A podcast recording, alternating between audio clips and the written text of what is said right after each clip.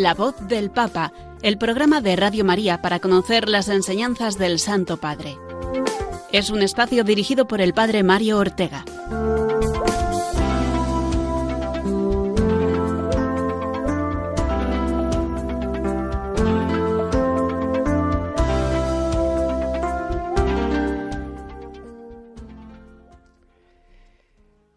Muy buenos días, queridos amigos de Radio María, oyentes de este programa La Voz del Papa, que todas las semanas, eh, todos los martes a esta hora, las 11 de la mañana a las 10 en Canarias, os dais cita para escuchar eso, la voz del Santo Padre, lo que el Papa Francisco nos enseña y nos eh, transmite. Celebramos hoy el eh, primer programa del mes de junio, mes dedicado, como bien sabemos, al Sagrado Corazón de Jesús. El Papa eh, nos enseña muchas veces esa oración eh, que como le enseñó su abuela, dice él, y como nos ha enseñado también a nosotros nuestras propias abuelas, esa jaculatoria tan bonita al corazón de Jesús, Jesús, haz mi corazón semejante al tuyo. Eh, un corazón del cristiano que tiene que parecerse cada día más al corazón de Jesús, un corazón que ama no solamente al Padre Eterno y a los demás, sino que ama a su Iglesia. Jesucristo ama a la Iglesia hasta dar la vida por ella. ¿No? Por eso es lo que le vamos a pedir ahora de una manera especial al corazón de Jesús a esta hora en que nos disponemos a escuchar la voz del Papa, un amor grande a la Iglesia y al Papa, acoger la palabra del Papa como esa palabra que mm, Dios a través de la Iglesia eh, nos quiere dirigir y nos quiere, por la cual nos quiere guiar por los caminos eh, de la voluntad de Dios eh, y por ese amor eh, entre todos que se manifiesta en la Iglesia. Por eso vamos a, pedirle al Señor este amor al Papa, a la Iglesia. Vamos a mm, comenzar, eh, como siempre, lo hacemos con la oración del Papa, pidiendo, como Él nos está pidiendo constantemente, que recemos por Él. Oración por el Papa Francisco. Señor Jesús, tú eres el buen pastor, siempre satisfaciendo nuestras necesidades y conduciéndonos a la vida eterna. Te damos gracias por el Papa Francisco, tu vicario en la tierra, siervo de los siervos de Dios. Dale santidad y fuerza para llevar a cabo su misión y que sea para el mundo un signo de tu amor y una clara voz de verdad, de justicia y de la santidad de la vida humana. Que todo lo que diga y haga nos acerque más a ti, que vives y reinas por los siglos de los siglos. Amén.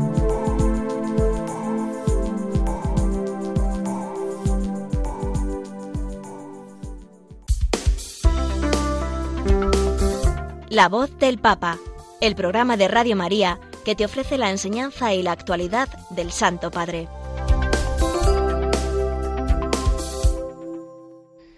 Comenzamos eh, el contenido de nuestro programa de hoy con la última catequesis del Papa. Sabéis que siempre solemos comenzar por ahí. La audiencia de los miércoles en la que el Papa sigue con su ciclo de catequesis sobre el celo apostólico la pasión por anunciar el Evangelio, o como dijo él en esta última catequesis, lo que siente el cristiano para llevar adelante el anuncio de Jesucristo. Fijaos, a mí esta eh, definición tan sencilla me parece muy profunda. ¿Qué es el celo apostólico? dice el Papa. Lo que siente el cristiano para llevar adelante el anuncio de Jesucristo. Ojo, no lo que debe sentir, el cristiano, como si el celo apostólico fuera pues esa, eh, ese ardor que ponemos nosotros, ¿no? Si es que el anuncio del Evangelio, si es verdadero, si tenemos amor a Jesucristo y lo anunciamos, eh, pues las ganas nos van a venir ya, ¿no? Eh, el anunciar a Jesucristo ya nos hace sentir ese, esa alegría de, de llevar adelante el anuncio de Jesucristo, como dice el Papa. Y el Papa pues va recorriendo las, eh, en estas últimas catequesis distintas figuras de misioneros que con su ejemplo nos ayudan a comprender mejor cómo vivir el celo apostólico. Comenzó por el patrón de las misiones, no podía ser de otra manera, ¿no? San Francisco Javier. Después eh, nos habló de eh, San Andrés Kim Taegón, el gran apóstol de Corea, del siglo XIX, y de nuevo vuelve al siglo XVI y a un jesuita, no tan conocido, por supuesto, como San Francisco Javier, que es el más conocido misionero, pero este también hay que apuntarlo bien, porque es un misionero jesuita, Mateo Ricci, Ricci con dos Cs en italiano, porque era italiano, eh, no es todavía santo, pero ha sido declarado no hace mucho tiempo venerable por el Papa Francisco y es una figura tremenda, eh, maravillosa dentro de la Iglesia. Porque fijaos, el mismo año que murió San Francisco Javier, en el 1552, nació Mateo Ricci. Eh, y es el que logró entrar en la China. el anhelo que había perseguido durante tanto tiempo San Francisco Javier y que después de él pues muchos otros jóvenes jesuitas lo intentaron, eh, creo que hasta 25 o en 25 ocasiones, no lo lograron. Fue el primero que entró, el primer jesuita que entró en la China a evangelizar allí es Mateo Ricci. Bueno, pues sobre esta figura nos habló el Papa eh, Francisco. ¿Y qué destacó de Mateo Ricci en primer lugar? Pues la preparación, eh, con mucho tesón, con mucho, mm, mucho ardor ya, la preparación que hizo junto con otros compañeros suyos para entrar en China. Eh, aprender bien la lengua, cuidadosamente, las costumbres chinas. Fijaos que esto ya es una enseñanza muy grande, ¿no? Prepararnos bien para anunciar el Evangelio, que a veces el ansia nos puede y vamos ya de cualquier manera. No. Eh, Mateo Ricci nos enseña que durante mucho tiempo se preparó para una labor tan ardua, tan difícil, ¿eh? entrar en China, aprender la lengua, las costumbres tan diferentes y al final lograron establecerse en el sur del país. Y fueron necesarios, fijaos, 18 años, nada más y nada menos que 18 años, con cuatro etapas, a través de cuatro ciudades diferentes hasta llegar a Pekín, que era el centro. Por lo tanto, eh, constancia, paciencia, la paciencia todo lo alcanza, animado, dijo el Papa, por una fe inquebrantable. Eh, Mateo Ricci pudo superar dificultades, peligros, desconfianzas, oposiciones, Dice el Papa, pensad en aquella época, caminar o ir a caballo, largas distancias, y él seguía adelante. Y entonces el Papa se pregunta, ¿y cuál era el secreto de Mateo Ricci? ¿Por qué camino eh, pues el Señor le fue impulsando? Vamos a escuchar cómo contestó el Papa a esta pregunta. ¿Por qué camino lo empujó el celo? Él siguió siempre el camino del diálogo y de la amistad con todas las personas que encontraba. Y esto le abrió muchas puertas para el anuncio de la fe cristiana. Su primera obra en lengua china fue precisamente un tratado sobre la amistad, que tuvo gran resonancia. Para entrar en la cultura y en la vida china en un primer momento, se vestía como los bonzos budistas cómo se usaba en el país, pero después se entendió que la forma mejor era la de asumir el estilo de vida y los vestidos de los literatos, como los profesores universitarios, como vestían los literatos. Él vestía así. Estudió de forma profunda sus textos clásicos para poder presentar el cristianismo en diálogo positivo con su sabiduría confuciana y con los usos y las costumbres de la sociedad china. Y esto se llama actitud de inculturación estos misioneros supieron inculturar la fe cristiana en diálogo con la cultura griega. He aquí el, eh, secreto, dice el Papa de Mateo Ricci, eh, la amistad, el diálogo. Eh, y esto no sale así porque sí, porque uno pues es más dado a eso, sino que comprende que el Evangelio entra por ahí que el estilo del misionero tiene que ser la amistad, la amistad como estilo misionero. Es decir, me presento a vosotros, a los que se le va a misionar, pues con humildad, no para decirles toma, catecismo, pum, sino eh, toma corazón, el corazón de Jesús, que es el que te vengo a presentar, y por lo tanto también eh, mi corazón, mi amistad.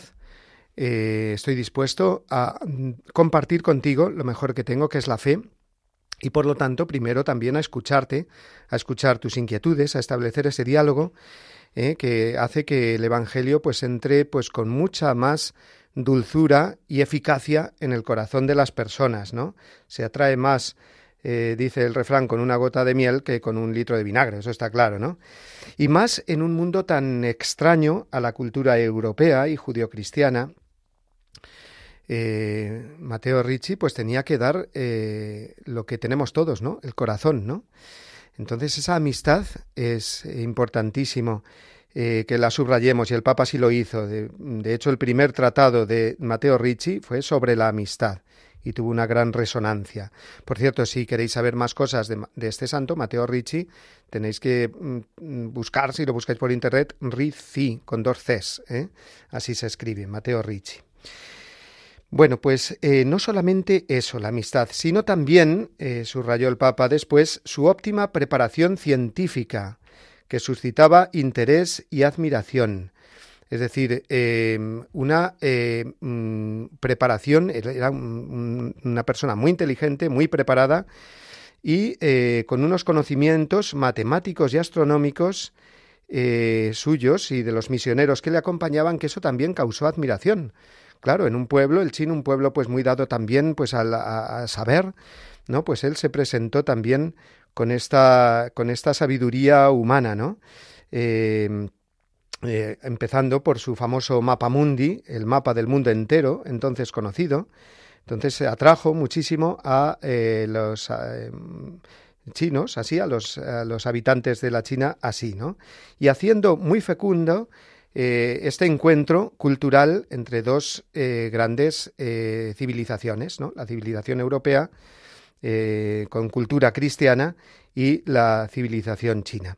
Mm, vamos a, escuchar ahora del Papa, vamos a escuchar eh, de nuevo sus palabras, porque siendo esto muy importante, la amistad, la ciencia, no es, por supuesto, lo fundamental en un misionero. ¿Qué es lo fundamental? Nos responde el Papa.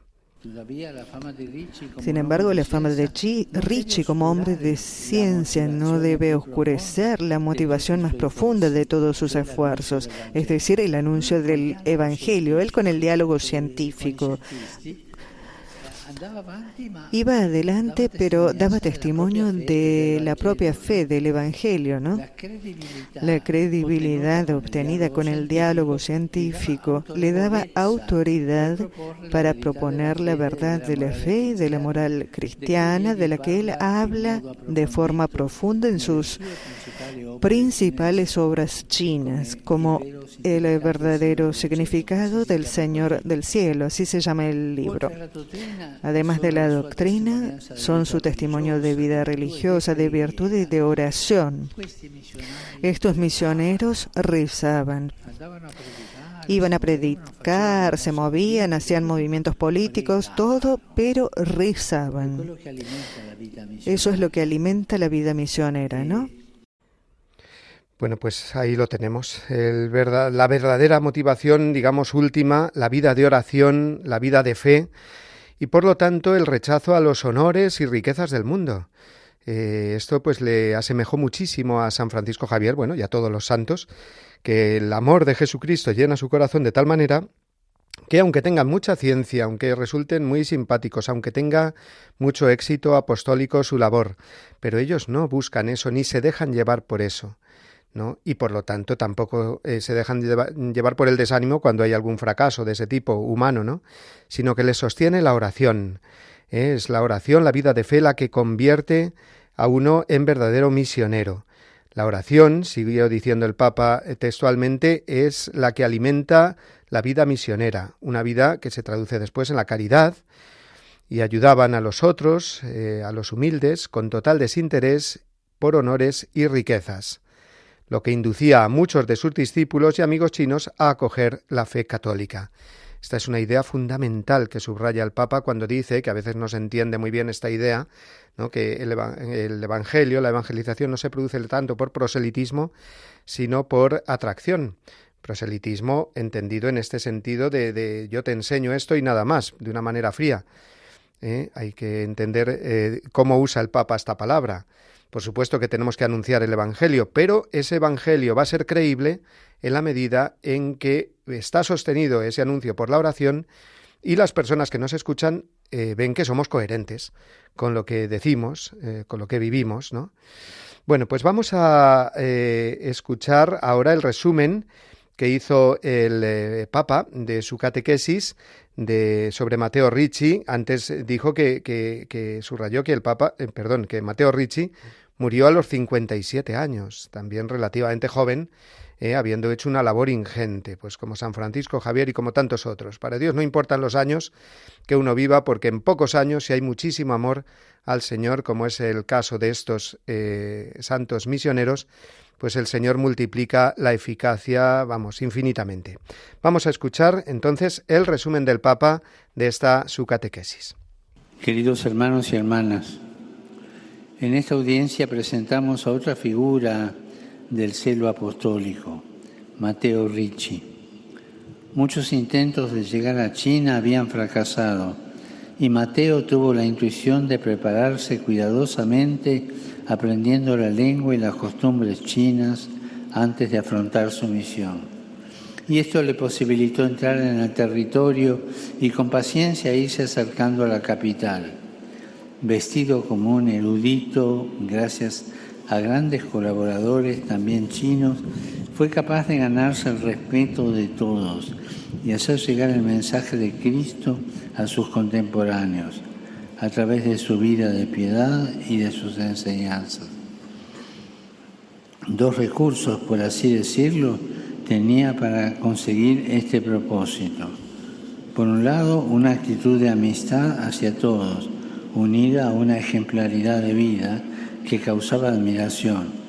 Por otro, una vastísima cultura que era reconocida por sus contemporáneos y que además supo conjugar con un estudio de los clásicos confucionistas, presentando así el mensaje cristiano perfectamente inculturado.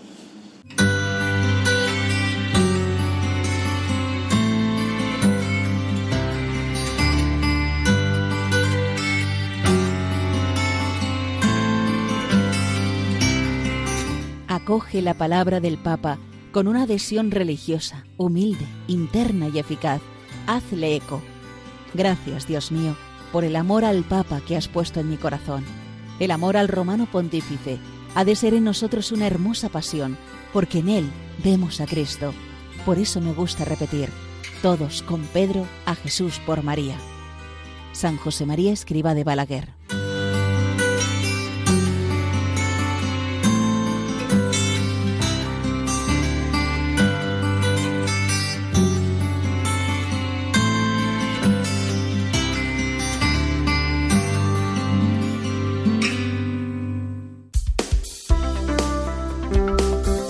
La voz del Papa, el programa de Radio María que te ofrece la enseñanza y la actualidad del Santo Padre. Bueno, pues antes de entrar en la segunda sección de nuestro programa, recordaros que podéis seguirnos también a través eh, del eh, Facebook, eh, mm, Facebook Live, en, el Facebook de, Radio María. Ahí pues podéis ver las imágenes de, la grabación que estamos haciendo en directo del programa. Quien no tenga cuenta de Facebook, pues también lo tiene fácil porque entra directamente a la página web de Radio María, www.radiomaria.es y ahí el botoncito que hay arriba a la izquierda, creo recordar, que es una F de Facebook, pues pincha ahí y también le sale.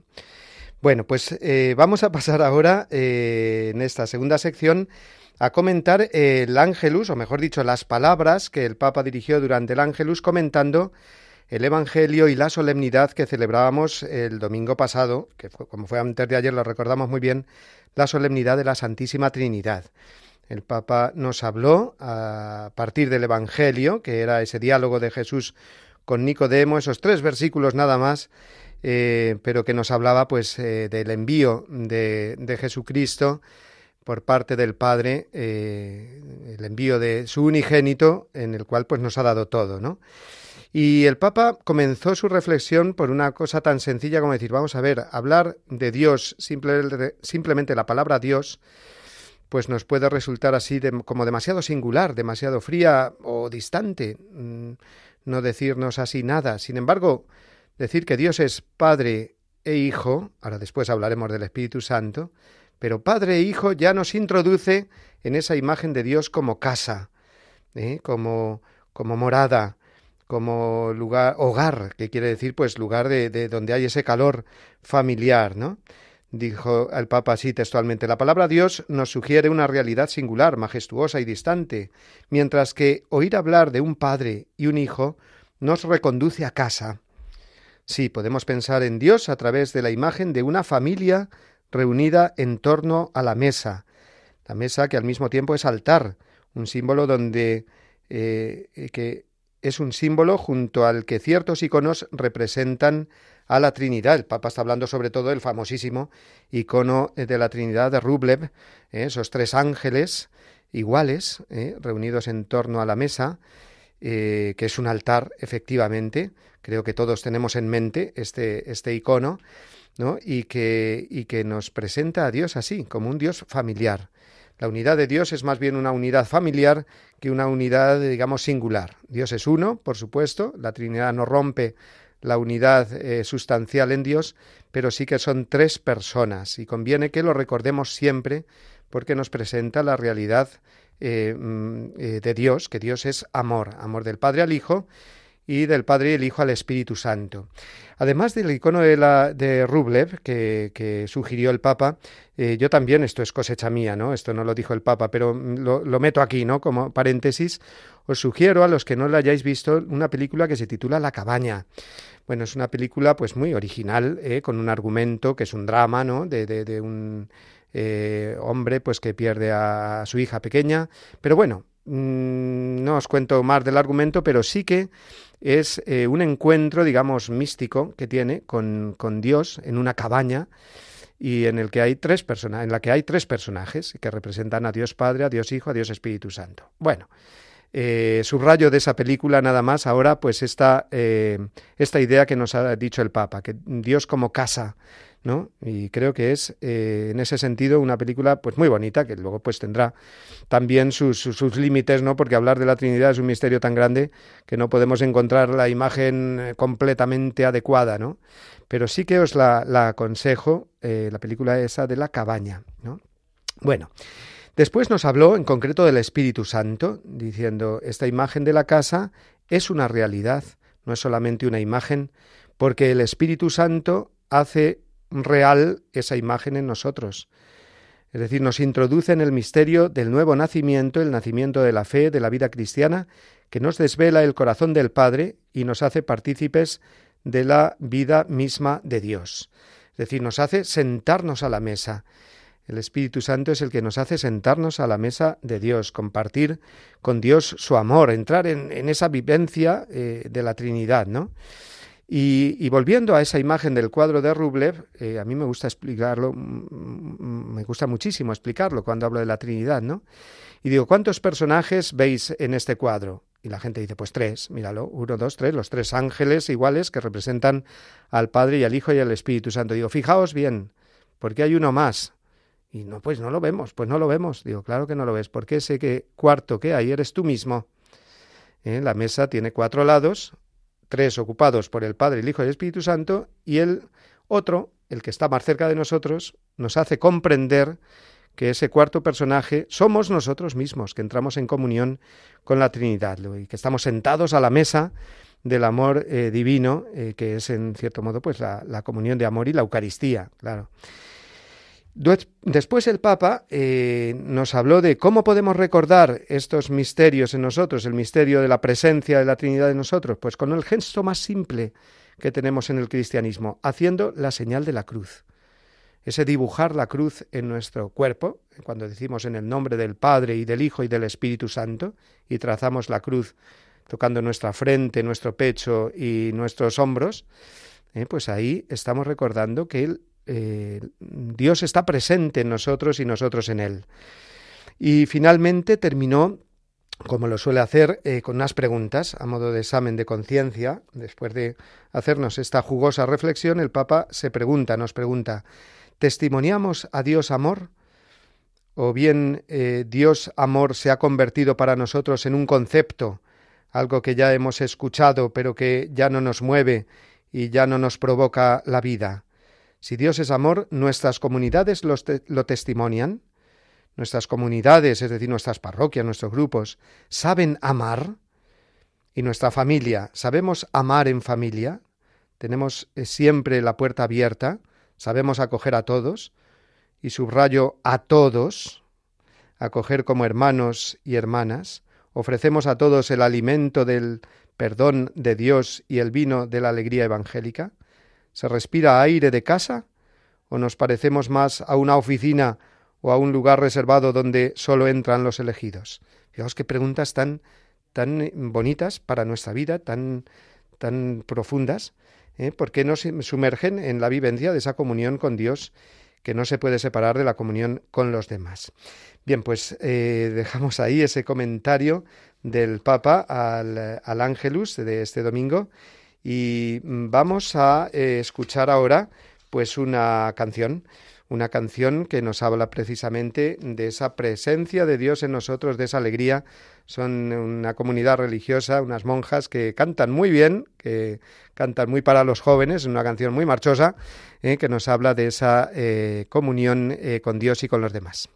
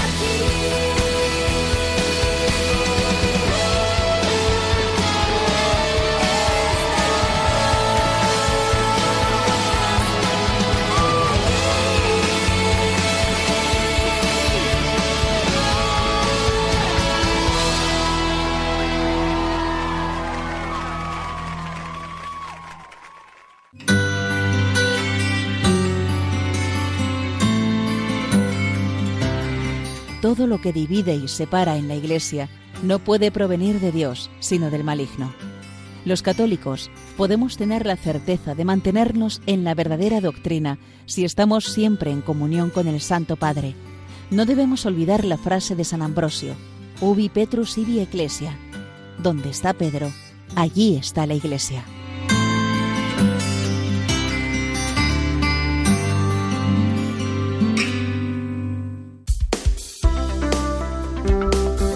La voz del Papa, el programa de Radio María que te ofrece la enseñanza y la actualidad del Santo Padre. Mes de junio, mes del Sagrado Corazón de Jesús, el que hemos eh, empezado hace unos días, en el que estamos inmersos, y por lo tanto eh, es muy conveniente escuchar eh, algunas palabras del Papa Francisco hablándonos del Sagrado Corazón de Jesús. Él es muy devoto del Corazón de Jesús. Eh, ya desde su infancia, como vamos a escuchar en estas palabras eh, que vamos a oír. Pero es que además es jesuita. Los jesuitas han eh, extendido la devoción al corazón de Jesús siempre a lo largo de todos los últimos siglos, pues con, con, mucha devoción. Por lo tanto, vamos a escuchar, para que nos ayude a vivir más este mes de junio, la devoción al Sagrado Corazón de Jesús, este comentario del Papa, que es de un ángelus de hace algunos años ya, pero que nos viene muy bien escucharlo ahora. Y este mes de junio está dedicado de manera especial al corazón de Cristo, una devoción que une a los grandes maestros espirituales y a la gente sencilla del pueblo de Dios. En efecto, el corazón humano y divino de Jesús es la fuente de donde siempre podemos obtener misericordia el perdón y la ternura de Dios. Podemos hacerlo deteniéndonos en un pasaje del Evangelio, sintiendo que en el centro de cada gesto, de cada palabra de Jesús, en el centro está el amor el amor del Padre que ha enviado a su Hijo, el amor del Espíritu Santo que está dentro de nosotros. Podemos hacerlo adorando la Eucaristía, donde este amor está presente en el sacramento entonces también en nuestro corazón, poco a poco se volverá más paciente, más generoso, más misericordioso, a imitación del corazón de Jesús. Hay una antigua oración que yo la aprendí de mi abuela, que decía así, Jesús, fa il mio cuore que se asimile al tuyo. Jesús, haz que mi corazón se asemeje al tuyo. Qué linda oración. Haz mi corazón semejante al tuyo. Una, una hermosa oración, pequeña, pero para rezar durante este mes.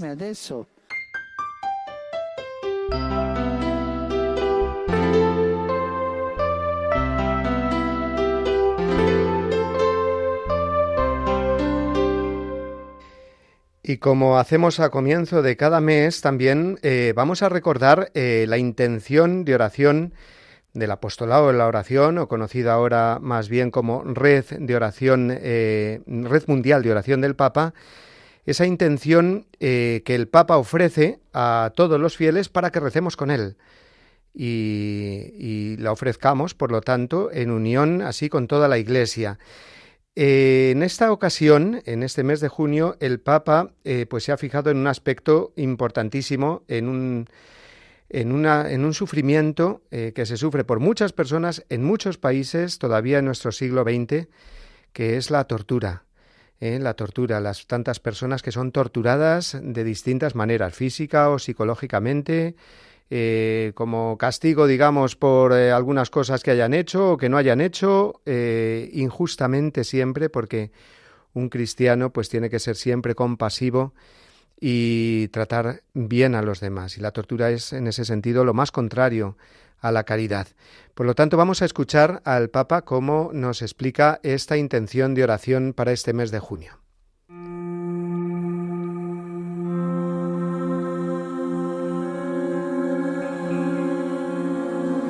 La tortura.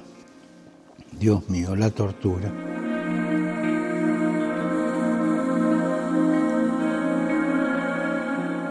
La tortura no es una historia de ayer. Desgraciadamente es parte de nuestra historia de hoy. ¿Cómo es posible que la capacidad humana para la crueldad sea tan grande? Existen formas de tortura muy violentas, otras más sofisticadas, como el trato degradante, la anulación de los sentidos o detenciones masivas, en condiciones que no son humanas, que, que quitan la dignidad de las personas. Pero esto no es una novedad. Pensemos en el propio Jesús, cómo fue torturado y crucificado. Paremos este horror de la tortura. Es imprescindible poner la dignidad de la persona por encima de todo. Si no, las víctimas no son personas, son cosas. Y se las puede maltratar sin medida, causándoles la muerte o daños psicológicos y físicos permanentes para toda la vida. Oremos para que la comunidad internacional se comprometa concretamente en la abolición de la tortura, garantizando el apoyo a las víctimas y sus familias.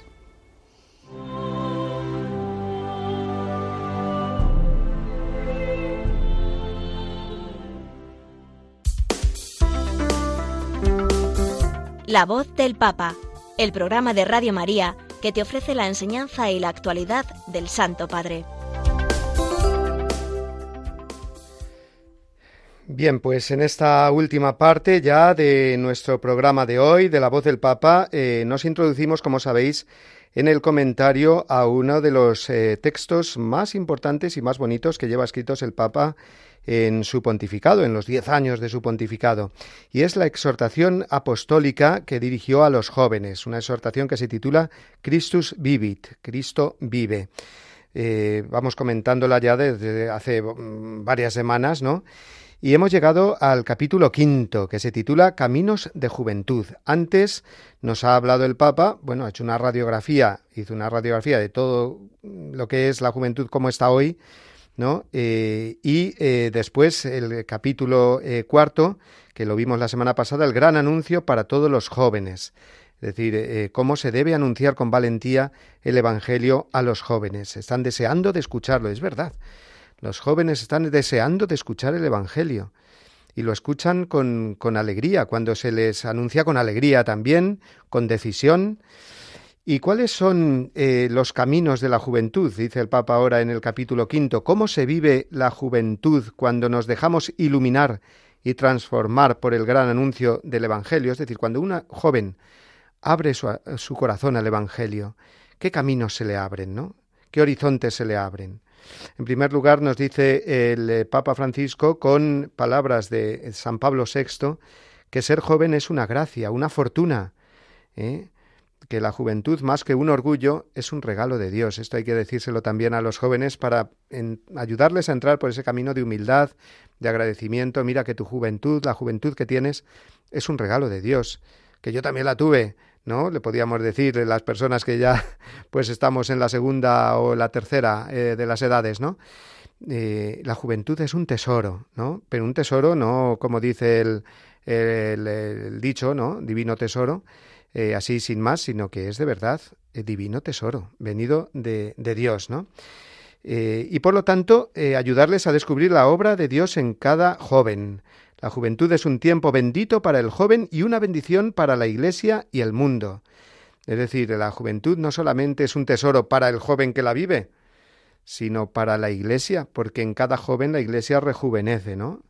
En los jóvenes, ahora que tenemos en perspectiva ya dentro de muy poco, dentro de dos meses, la Jornada Mundial de la Juventud en Lisboa, pues eh, va a ser un verano muy juvenil para la Iglesia, ¿no? Pues que toda la Iglesia estemos rezando por este evento y sobre todo por todos y cada uno de los eh, miles y miles de jóvenes que allí asistirán.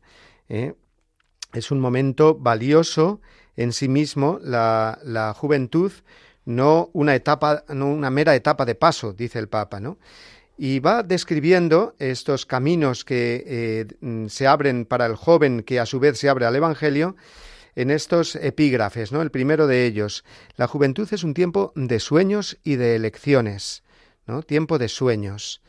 Eh, el Papa comienza además con una imagen muy, muy original. Yo es la primera vez que la leía, ¿no? En esta exhortación, y es que hace referencia al milagro de la, de la niña, de la hija de Jairo, eh, del Evangelio, la niña resucitada que había muerto, eh, que vemos en el capítulo 5 de San Marcos, eh, cuando él se acercó a la casa de Jairo y todos lloraban allí porque la niña había muerto, él dijo así, la niña mm, duerme, no, no ha muerto, ¿no?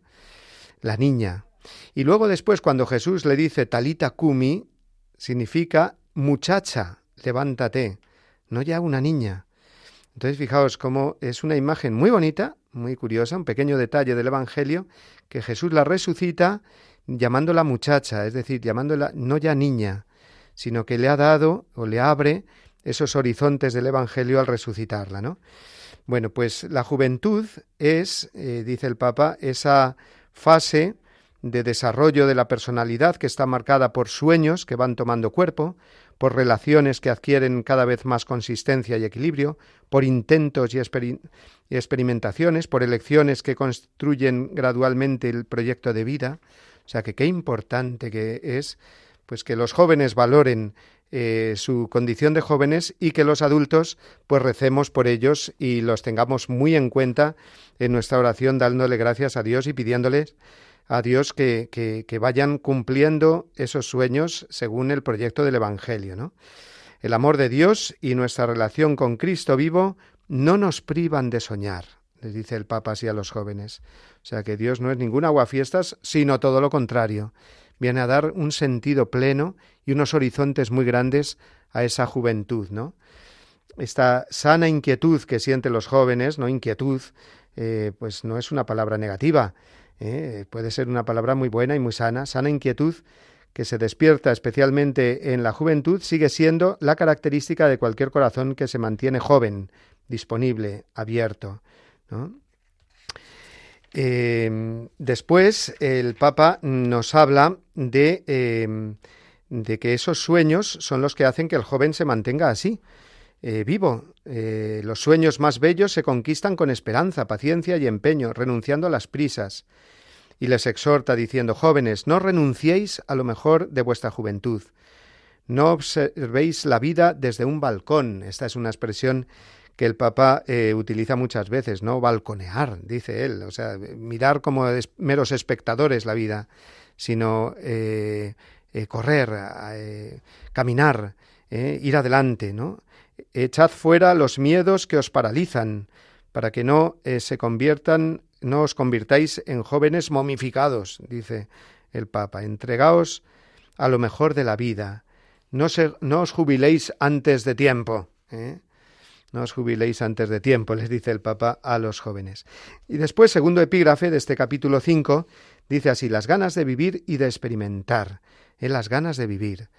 Es lo que desgraciadamente hoy vemos en nuestra sociedad que falta en tantísimos jóvenes, las ganas de vivir, que son presa eh, muchos jóvenes, pues eh, también inducido a ello por tantas ideologías y, y, bueno, pues ideales que, que no son verdaderos, eh, que son falsas esperanzas y expectativas las que le llegan a los jóvenes por parte de este mundo secularizado y hedonista, y vemos en muchísimos jóvenes precisamente la falta de ganas de vivir.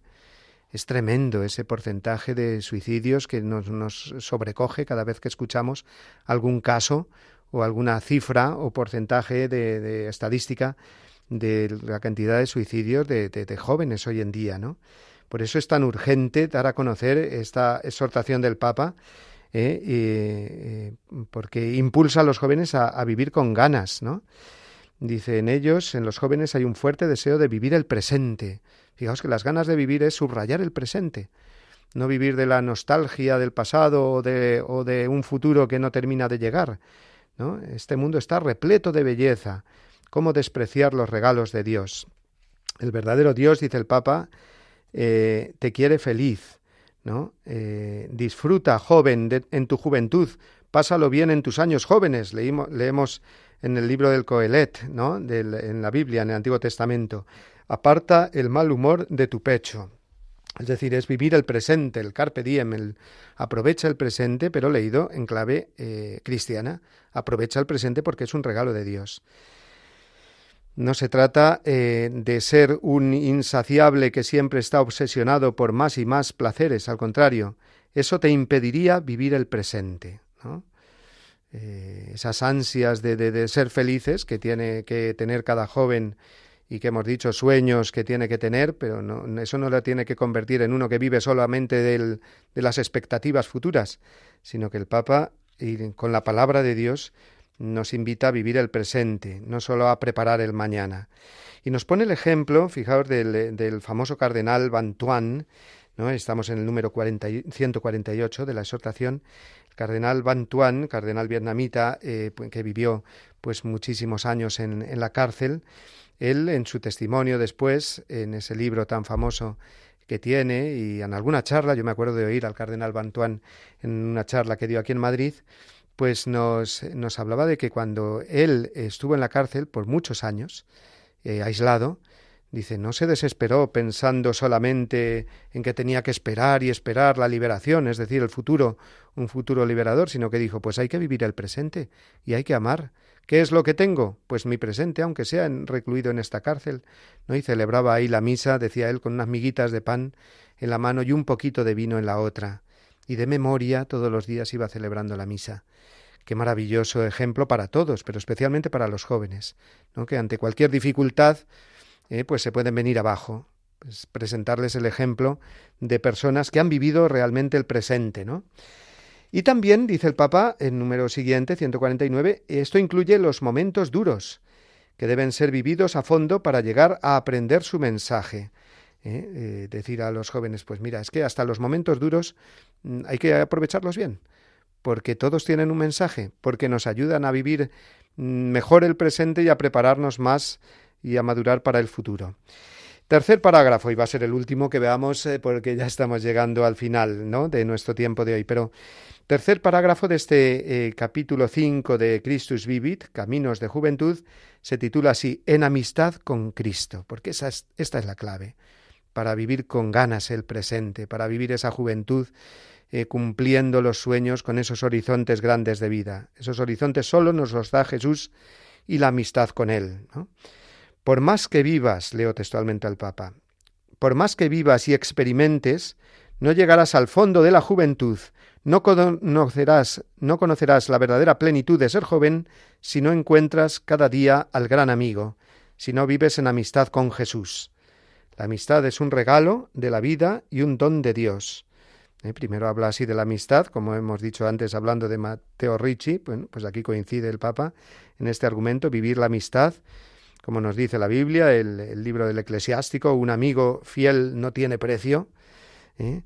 La amistad no es una relación fugaz o pasajera, sino estable, firme, fiel, que madura con el paso del tiempo. Bueno, pues entre todos los amigos que tengamos, el más fuerte, el más íntimo, el más verdadero, el más auténtico es siempre Jesucristo, que nos ha dicho Juan 15, 15, fijaos que, qué versículo tan fácil de recordar, Juan 15, 15, ya no os llamo siervos, os llamo amigos.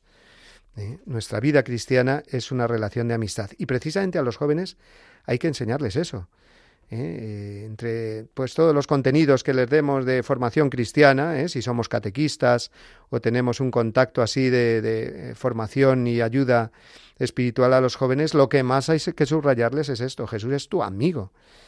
No te sientas nunca desamparado o sin amigos, que muchos jóvenes se sienten sin amigos. Jesús es el que te ofrece esa amistad inquebrantable y te la ofrece diciendo permaneced en mí, con el amigo hablamos, compartimos las cosas más secretas. Por lo tanto, presentarles así a los jóvenes la oración como un, eh, encuentro, una amistad y un diálogo con el amigo, ¿no? Eh, hablar de a solas con quien sabemos nos ama, ¿no? La definición de oración de Santa Teresa. Por lo tanto, eh, esta dimensión de la amistad con Jesucristo es la que le va a abrir a los jóvenes a la verdadera espiritualidad y al verdadero eh, compromiso en su vida cristiana y abrirles todo un horizonte de juventud. Jesús puede unir a todos los jóvenes de la Iglesia en un único sueño. Fijaos qué maravilloso es eso. Y eso se vive de una manera especial en las jornadas de la juventud. Os lo puedo decir por experiencia, que he ido ya muchas de joven y luego acompañando a jóvenes y en esta, que pensaba yo que no, pues me va a tocar también. Y con un buen grupo de jóvenes a Portugal este año y, vivir con ellos esta experiencia que os puedo asegurar que es sobre todo la, la, experiencia más sólida con la que se quedan los jóvenes en las jornadas de la juventud, ¿no? Esa, esa experiencia de amistad, de alegría, de encuentro, y gracias a que se juntan tantos jóvenes que van buscando lo mismo, esos deseos de amistad, pues descubrir la verdadera amistad en Jesucristo y en la Iglesia, y en la Iglesia. Una experiencia de Iglesia es siempre una experiencia de amistad, de fraternidad. Bueno, pues ahí nos quedamos. En nuestro comentario seguiremos eh, con el capítulo 5, porque no ha terminado, de Christus Vivit el eh, martes que viene.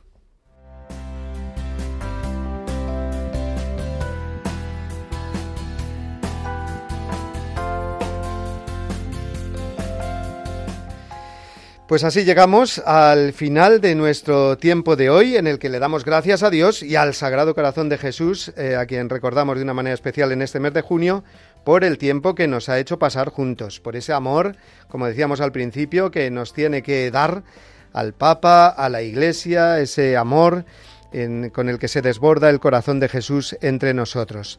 Vamos a darle las gracias de una manera especial a Marta Troyano, que ha estado dirigiendo nuestro programa desde la, parte técnica. Y también saludar a todos nuestros amigos que nos han seguido por, eh, en directo por el Facebook eh, de Radio María, a Esther, a Francisca, a Ricardo, a Rita, a Eva. Bueno, pues un saludo muy especial para todos vosotros y para todos los que nos habéis escuchado y, o podéis escucharnos después descargando el programa en el podcast de Radio María, enviarlo a vuestros amigos, especialmente a quienes sabéis que hasta ahora no pueden escuchar nuestro programa porque están trabajando o lo que sea. Pues ahí entrando en el podcast de Radio María, radiomaria.es, podéis bajaros el programa, compartirlo y por lo tanto eh, hacer llegar la voz del Papa, hacer resonar la voz del Papa en todos los corazones. Pues nada más amigos, me despido con un fuerte abrazo porque la bendición, que también os la doy, pero se la dejo al Papa de una manera especial que os la dé ahora a continuación. Hasta la semana que viene, si Dios quiere. Que Jesús lo bendiga y la Virgen Santa los cuide. Muchas gracias.